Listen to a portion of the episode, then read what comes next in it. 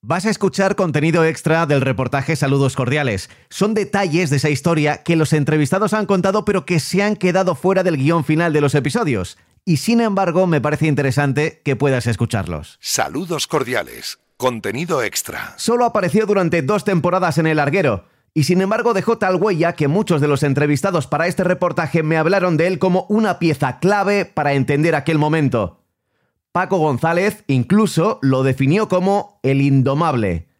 No es muy dado hablar en los medios, no sé si por decisión de él o de los propios medios. Le llamé por teléfono y me atendió. No nos conocíamos personalmente y la entrevista empezó con un tono serio que me asustó. Y al final acabamos casi entre risas. Porque el personaje lo merece, aquí está el contenido extra del periodista Alfonso Azuara. Los hechos son sagrados y la opinión es libre. Yo me incorporo a, la cadena SER en septiembre del 94. Y en aquellos momentos la SER llevaba ya desde el año 90 diciéndole a, a García de todo menos bonito. Y el resultado es había estancado en una audiencia que no fluctuaba. Se recurrió, si tú vas a la hemeroteca verás a publicidades que lo comparaban con, con Cantinflas, con Hitler, con no sé qué, si tú vieras los periódicos de la época, verás que era tremendo.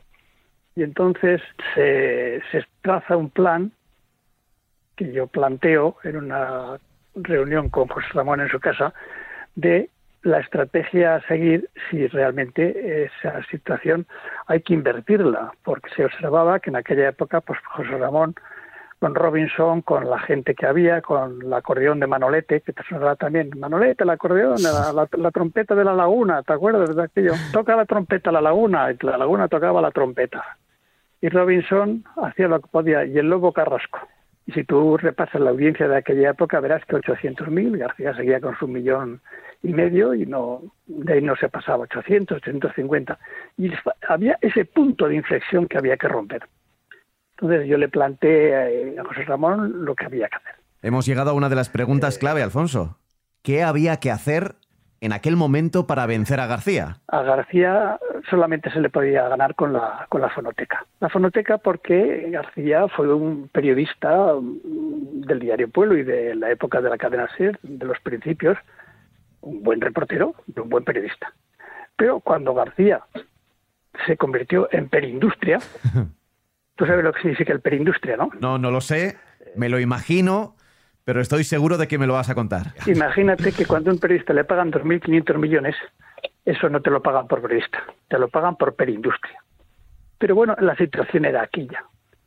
La tiranía y la dictadura era absoluta, las fuentes estaban monopolizadas, no era un problema que luego se nos acusó de guerra civil, no, no, había un solo bando y el solo bando o te plegabas a sus exigencias o se había acabado se secuestraba a los protagonistas, se, se, utilizaba el chantaje y la extorsión de la manera más vil y miserable, se, se traería al compañero, la ética no campaba fuera de eso, y había gente que le iba muy bien económicamente y lo jaleaba y le parecía muy bien esa situación. Yo cuando me incorporo, pues mi extracción social es humilde, soy hijo de minero, estudié con becas y había estado toda mi profesión no para estar al socaire de una situación, sino por algo que yo creía, y es que los principios y los valores, llámense verdad y justicia, es, el periodismo es para eso. No porque una mentira la repitas muchas veces es una verdad, seguirá siendo una mentira repetida muchas veces. Y el periodista solamente tiene que tener dos límites, que es el diccionario y el código penal. Cuando me incorporo le digo, mira, García, una cosa es lo que dice y otra cosa es lo que hace. Si tú a García le grabas todas sus intervenciones, yo tenía un archivo sonoro de García de hacía muchos años. Entonces, García hoy podía defender el juego limpio, el fair play, y mañana había que decir que había que recibir al, Real Madrid con, armas de guerra en Vigo. Había, había que decir una cosa y decía la contraria. Esa casuística era prolija. El archivo sonoro con García era tremendo. Entonces, el lunes podía decir A y el miércoles B, con la misma convicción. Entonces tú contraponías A con B y decías, pero ¿qué disparate es este? Y eso se llevó a cabo. Que García decía, hago dos programas, el mío y el de la SER. Sí, tenía su parte de razón, porque yo le todas las noches tenía la orden de grabar todo, transcribirlo y pasármelo. Esto me recuerda que en una de las entrevistas que he realizado a Edu García, me dijo que uno, uno de los scoops de las noticias que conseguiste sobre García una de las que más le hizo daño a él y a su redacción fue el tema de los sueldos, de cuánto cobraban en COPE. Hay una noche muy especial en la que de la Morena destripa una especie de código deontológico de, de la cadena COPE, una especie de comportamiento de cómo tenía que ser el tratamiento de la noticia, porque alguien de la cadena COPE se lo filtra. Y, me acuerdo que aquello a la COPE, una vez que luego yo llegué a la COPE, el año 2000, les, les molestó muchísimo. Y luego también hubo otro capítulo que fue el de los sueldos.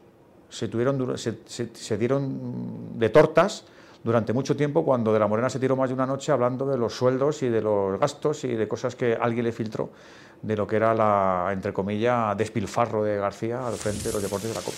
Los sueldos, no los contratos de García, donde se, contaba exactamente todos los contratos que tenía, las sociedades a través de los que cobraba y cómo estaba.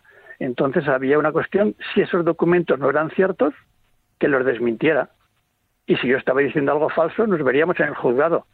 Ninguna de las dos cosas sucedieron pero los documentos ahí estaban y ahí, estuvieron en la ONDE y se publicó exactamente todo lo que había, todas sus actuaciones de, irregularidades fiscales que habían sucedido, unas prescritas y otras no prescritas, pero con el soporte eh, documental que avalaba los emolumentos de García, ¿cierto? Ajá. Me puedo imaginar que eso en toda la cadena COPE, no solo en deportes, no sentó nada bien. Fue, un terremoto. Entonces mis fuentes, yo utilizaba una cosa folclórica, porque yo tenía un componente de rigor y seriedad y luego tenía un componente también pues de espectáculo porque claro en la cadena SER eh, había colas en la Gran Vía para entrar a ver eso salíamos por por España como motivo de la Vuelta Ciclista haciendo el, programa en diferentes sitios y era tremendo los pabellones los teatros los cines de la gente o sea se demostraba que la gente estaba ahí, es decir, que era un, un, un, un, elemento, un termómetro que se mostraba, sobre todo gente joven que se incorporó a la radio, que ya no le gustaba ese tipo de radio y quería, pues eso, tú sabes que la polémica siempre vende. Pero hombre, eh, la polémica si es puramente herir al, al otro, insultarlo, descalificarlo, eso tiene poco recorrido. Ahora, si hay ese soporte documental y hay esas pruebas, pues es evidente. Entonces yo utilizaba un, con mis fuentes una frase que era muy vieja, era de la Guerra Civil Española, que se llama Avellanar de Reus. Avellanar de Reus, Avellanar de Reus. Me lo contó Relaño. Azuara, Azuara fue un fichaje al segundo o tercer año, muy bueno, y hacía así unas cosas muy picantes y era el que tal, tal, sí, sí, estuvo, estuvo formidable. Y además hacía cosas misteriosas, decía, ¿qué? Avellanar de Reus, Avellanar de Reus, periodismo blanco, Avellanar de Reus. Ya, ya sabe este lo que yo estoy diciendo. ¿Qué cojones estará diciendo? Cuando yo decía eso es que había recibido la información. Entonces, dentro de la propia, en la copia hubo lo que tú has dicho, pero es que entre la SER hubo unas personas que quisieron saber quién era mi fuente, quién era mi fuente, y utilizaban cuando llamaban a mi teléfono y yo no estaba, determinadas consignas para descubrir quién era y para quién hablaba. Entonces, estas cosas son tremendas. Pablo puede ser eh, de agentes dobles, ¿no? Es decir, bueno, afortunadamente nunca se supo, pero en las dos casas ocurrieron lo mismo. Te puede sorprender, pero sí. Es más, una persona muy allegada al propio José Ramón, que no era consciente porque no sé si tú recordarás un pasaje en la historia, y es que hubo un momento que Will Brandt, el secretario, de, el canciller de la, Alemania Occidental, tenía a un agente metido que era su secretario particular de la Alemania del Este. O sea, tú puedes comprender que una persona que tiene su secretario particular como, como espía del Este no tenga buena información. Pues entonces García también tenía sus comunicaciones y yo tenía que detectarlas porque existían los agentes dobles. Esto en este momento suena folclórico y suena realmente divertido, pero sí ocurrió así, sí, efectivamente ocurrió. Esos momentos que tú dices fueron, fueron muy importantes, pero fueron no menos importantes las sentencias judiciales donde los juzgados a veces provocábamos cierta hilaridad porque él ponía la sintonía García, nosotros poníamos la nuestra. Entonces había gente al juzgado que venía a las causas en la Plaza Castilla nosotros teníamos ya una, reserva en uno de los apartamentos de Plaza Castilla porque estábamos día y noche en la Plaza Castilla, porque García se lió a, presentar demandas a ver si conseguía. Afortunadamente no lo consiguió, pero que había un frente judicial, un frente económico, un frente informativo y un diseño, porque las tácticas te permiten ganar batallas, la estrategia te permite ganar la guerra. Y con ese soporte que yo te he dicho, pues José Ramón fue mm, eh, permeable y entendió que ese era un sistema. Él tenía su forma de hacer y yo tenía la mía de hacer. Y es que lo que te he dicho, las opiniones son libres, pero los hechos son sagrados. Entonces, si tú dices A, se resume en una vieja frase que yo la utilizaba folclóricamente. Nunca dirás que la burra es parda hasta que no tenga los pelos en la mano.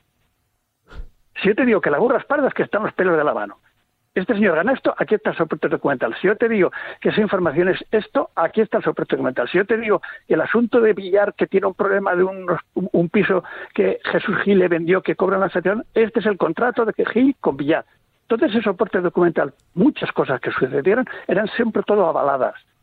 Y afortunadamente así se hizo. Pero era una forma de hacer periodismo que no, no, no creo que cambie. Es decir, si tú dices algo tienes que poderlo demostrar y si no lo puedes demostrar te callas. Y entiendo que como cambia el paradigma y ahora lo que estaba desequilibrado hacia un lado se equilibra con la fuerza del larguero, los protagonistas estarían desconcertados. Lorenzo Sanz no entendía aquella guerra porque él después de todo lo que había tenido la guerra con Mendoza, con, García, pues no entendía que, que venga, tenéis que arreglarlo, esto no puede ser Gil, tres cuartos de lo mismo.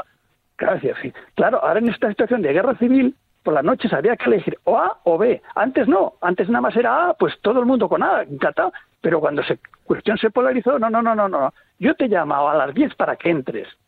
No, es que García, no, García ni te ha llamado, embustero.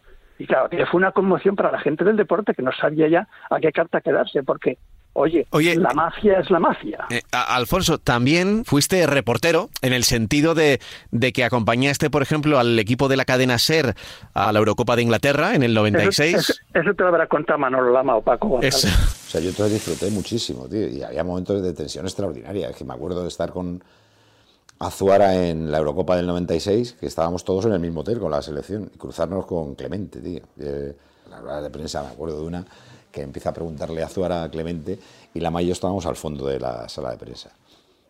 Y detrás de nosotros había jugadores y directivos. Y un directivo, Larrea, pregunta a Zuara y dice, ya está, este", le, insulta. Y se vuelve la mano y le dice, si, te vuelves, si vuelves a insultar a mi compañero te arranco la cabeza. O sea, imagínate el, el, nivel de tensión, que hasta los capitanes de la selección, Zubi, no me acuerdo quién más estaba, eh, hicieron una reunión, provocaron una reunión con los medios para ver si había algo de tranquilidad.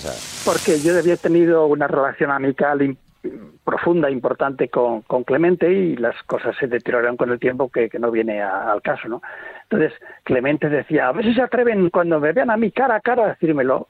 A ver esas, esas naves cañoneras que tienen, si son capaces de decirme a la cara lo que dicen noche tras noche.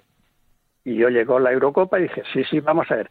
Puse un micrófono directo el sonido a mí para la pregunta y otro sonido en la mesa con Clemente. Y entonces, cara a cara, pues se planteó todo lo que había que hacer en la rueda de prensa. Ruedas de prensa que se convirtieron en un espectáculo y bajaban los futbolistas, bajaban los directivos, bajaba, había que era una cosa increíble, hasta el punto que la prensa italiana llegó a pensar que era un montaje que hacíamos para divertir a la gente, ¿no? Entonces yo a Clemente, pues ese hombre le dije las preguntas que tenía que formularle porque en aquel momento la situación era la que era con la selección, ¿no?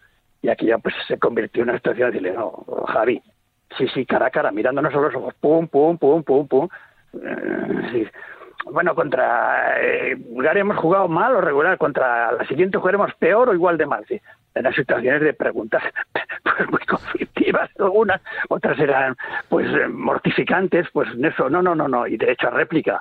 Entonces, claro, aquello se convertía en una situación de ponerte frente a un espejo que Javi no estaba acostumbrado y la verdad es que eh, hubo un periodista que intentó que aquella situación se apagase y es que te puedo dar el nombre, Quique Guas, ¿te suena Quique Guas? Sí, sí, claro. pues vino a hablar conmigo para que reunirnos porque la relación que hemos tenido Javi y Clemente era de gran amistad, ¿no? Y entonces él quiso hacer de hombre bueno y nos, y nos a una habitación del hotel para arreglar la situación. Y dije, no, no, yo no tengo nada que arreglar. Soy periodista de aquí, hablo como periodista. Lo que yo tenga que arreglar con Javi lo haremos él y yo cara a cara en una habitación, los dos cara a cara. No acepto, le dije, yo no, lo que no puedo aceptar es con, con Clemente, la relación que tengo, que alguien medie. No, no, él y yo el día que quieran nos reunimos a solas en una habitación los dos. No aceptó Javi y, y, aquello pasó. Se quedó reducido al ámbito profesional. ¿Y ha pasado mucho tiempo de entonces? ¿No, no ha habido reconciliación? No, Aquello fue en el año 96. Sí. Saca, saca, la cuenta cuánto, Un cuarto de siglo. Exacto. Las guerras nunca duran 100 años, ¿sabes? Y aquí solamente hubo una situación que se planteó de, ruptura de una amistad, que eso ya forma parte del área privada, y luego una situación profesional. Pero mm, te plantea lo que pudo pasar y no pasó. Ya pensar lo que pudo ser una versión se llama ucronía. Lo que pudo haber sido no fue, eso ya es ucronía. No hemos coincidido, quiero decirte que después de aquella expresión con Javi coincidí en otros sitios, bien, punto. En conferencias que organizó la Liga del Fútbol Profesional en Gijón hemos coincidido. Nuestras divergencias y nuestros puntos de vista son distintos, pero, pero nada más. lo, lo digo sobre todo porque ahora José Rey García se llevan muy bien. ¿Tú crees que se llevan bien? Mm, eh, por lo que yo sé, sí. Mejor de lo que la gente cree incluso. Cuando a mí me pidieron una opinión, a mí no me pareció correcto, porque ni el tigre pierde las manchas, y los paripés suelen funcionar, pero cada uno es muy dueño y muy libre de interpretar y hacer las cosas. Si eso redunda en una relación amical, como aquel, seré hombre de paz y bendeciré esas buenas relaciones. Pero tú no te lo crees. Te he dicho que el tigre no se le borran las manchas y que los paripés funcionan mientras funcionan.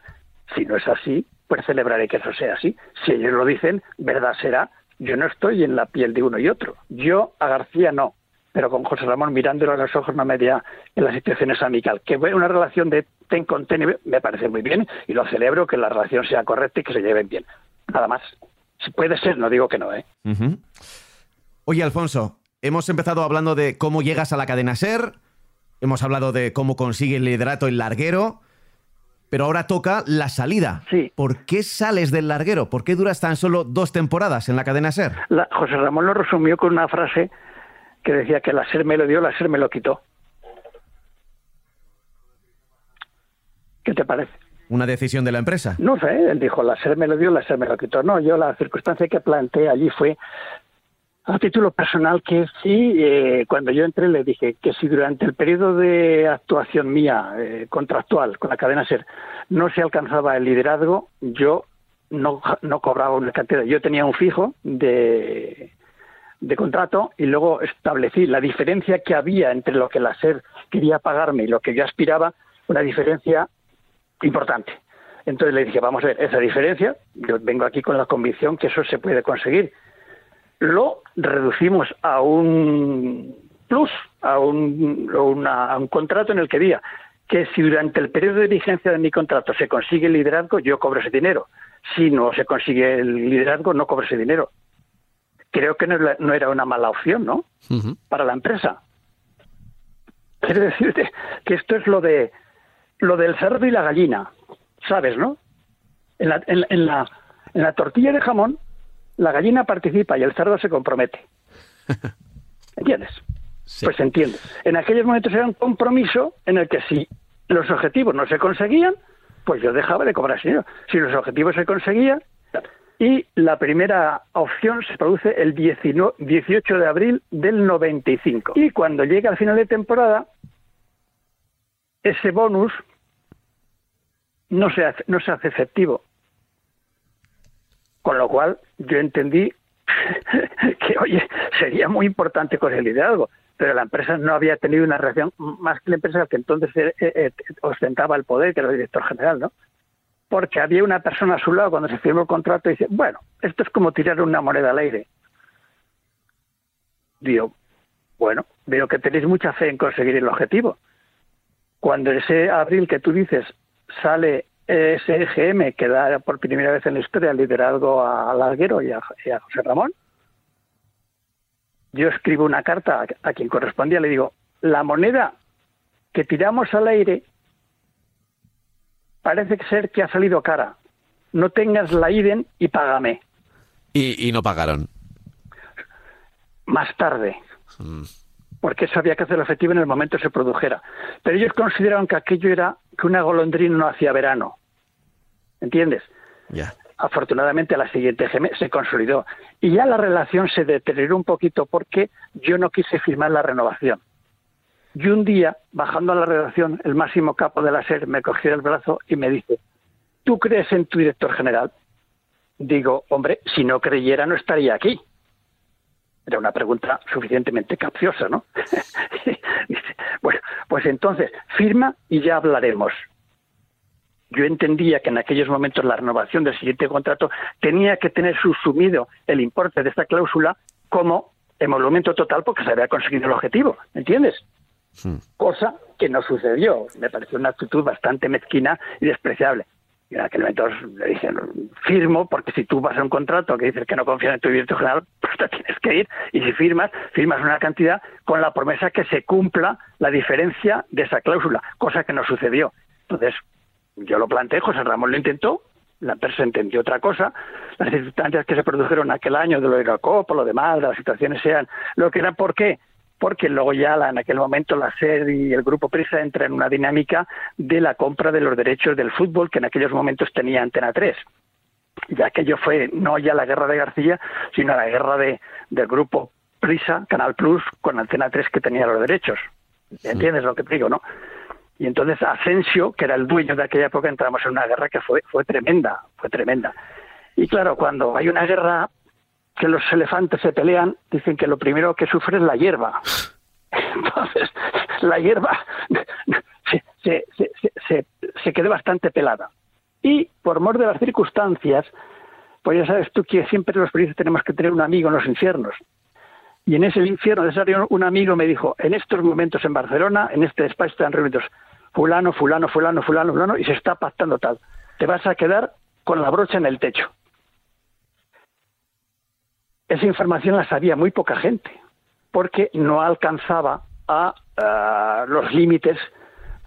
Yo seguía considerando, como te siempre para mí lo más noble primero es el reportero, el reportaje. Yo me consideraba, me considero siempre un reportero, reportero, porque es la verdad del periodismo, ¿no? Y entré a un despacho importante de alguien que hoy tiene también mucha notoriedad televisual y le dije, Antonio, en el despegue de Barcelona se está produciendo esta reunión. Fulano, fulano, fulano, fulano, fulano, fulano. Esta noche yo en el larguero tengo que dar esta información. Dice, eso no se puede decir porque eso es política de empresa. Pues míralo, entiende una cosa. Si yo no puedo silbar a la reina, tampoco me hagas que aplauda a la reina. Si yo no puedo dar esta información con el mismo ángulo crítico de todo lo que hemos hecho, no puede ser que Asensio, Antena 3 fuera a estar una cosa y a partir de esta noche sean otra. Creo que aquí mi tiempo ha acabado. Ya. Con las mismas bajé a una planta distinta donde me encontré a todos los grandes capos del grupo Prisa. Y tuve un chascarrillo, que es una anécdota, pero me encontré en el pasillo donde iba, que era una zona, la nuestra, pues las redacciones lo que son periodísticas, ¿no? Pero aquella era una zona en moquetada, donde pisabas moqueta de verdad y te hundías, ¿no? Y yo iba al despacho del abogado y chocaba porque allí no era normal que bajaran los reporteros de deportes, ¿no? Yo me encontré con todo el grupo y no podía pasar. Entonces pedí paso, con permiso, señores. Y encontré muy que pasé. Buenas tardes, señores, dije en voz alta, que eso Paquito González te lo habrá contado. Y dice Azora, buenas tardes a todos los señores. Y no le contesta nadie, claro. Dice, por lo visto no hay señores. Ya unas caras. Y no contestó más que uno. Dije, pues los demás o no son señores o son sordos. Y Diego me dijo, hombre, es que esto es un, esto es, esto es, esto es, una bomba. Y yo, sí, bueno, claro, una bomba. Precisamente, ¿cómo te has enterado? ya, hombre, por favor, ¿qué cosas me preguntas? Como periodista nunca le puedo preguntar, ¿cómo te has enterado? Tú dices si es verdad o es mentira. Yo te digo que estás sí, es que eso está sucediendo. Bueno, se habló lo que se tuvo que hablar y al poco tiempo me dice, oye, ha venido aquí el yerno de Polanco, ha entrado al despacho y me ha dicho, ¿quién es ese tío? Un me ha dicho que es un periodista de deportes, que nos ha dicho que no éramos señores, éramos sordos. Y en aquel momento había coincidido también que Cortés Elvira había estado con Juan Luis Cebrián en una entrega de premios y estaba como loco, como tanta gente, que eso José Ramón te lo puede decir, que quería la cabeza de Azora. Yo le dije, hombre, José Ramón, aguanta, porque nada más tengo una cabeza, como se la entregues a, Cortés Elviro, se la entregues a otro, te quedas sin cabeza.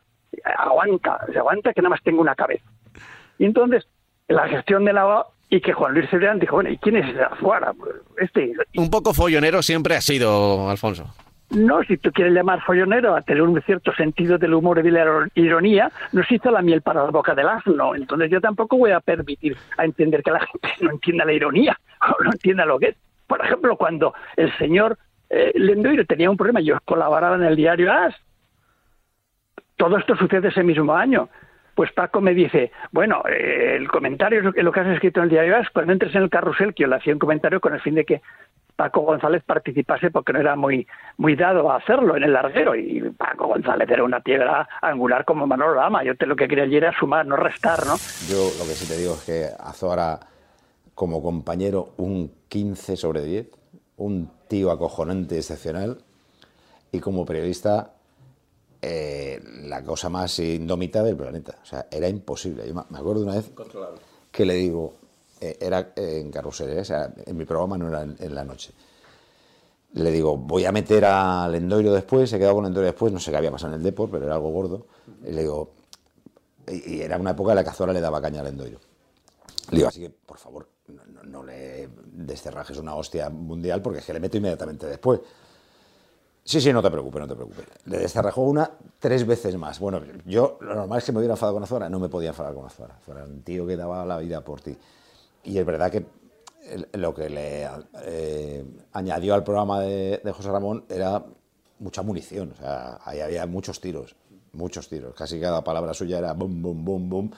Y, la mayoría eran en la dirección de García. Entonces, sale Tosak, que ese sí que era ocurrente en sus frases, y dijo, es que aquí, en este equipo, necesitamos más cabrones. Por los jugadores del Deportivo que habían tenido un papel malo. Y entonces yo escribí en el periódico y le dije, regalémosle un espejo al Endoiro a ver si encuentra lo que su, lo que su entrenador necesita.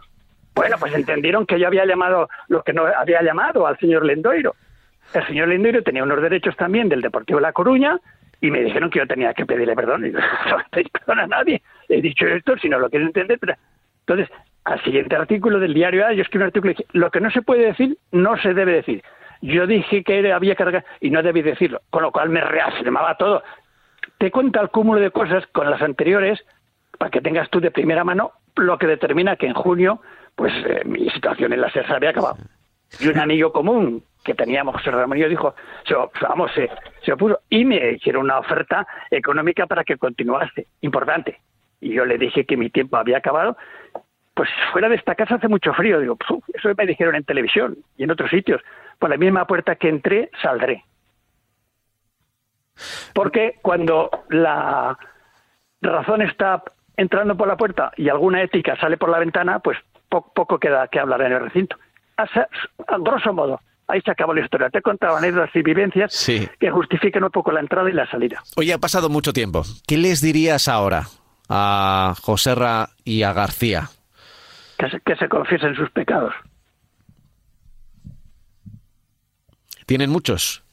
Los dos son creyentes, pues que, que la Todos tenemos pecados, hombre pero algunos veniales otros y otros mortales. Tú tienes que ir al confesor, él te absuelve y tus pecados quedan perdonados.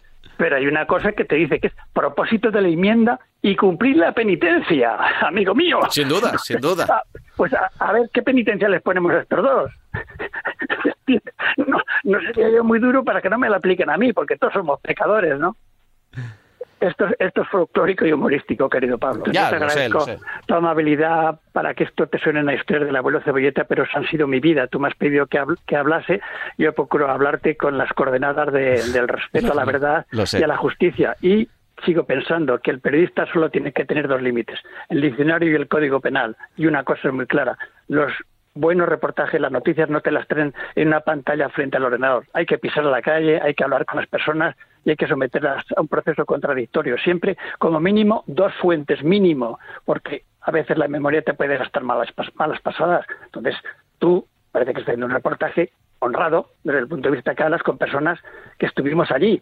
Entonces, a mí no me cuentes la historia. Yo viví la historia.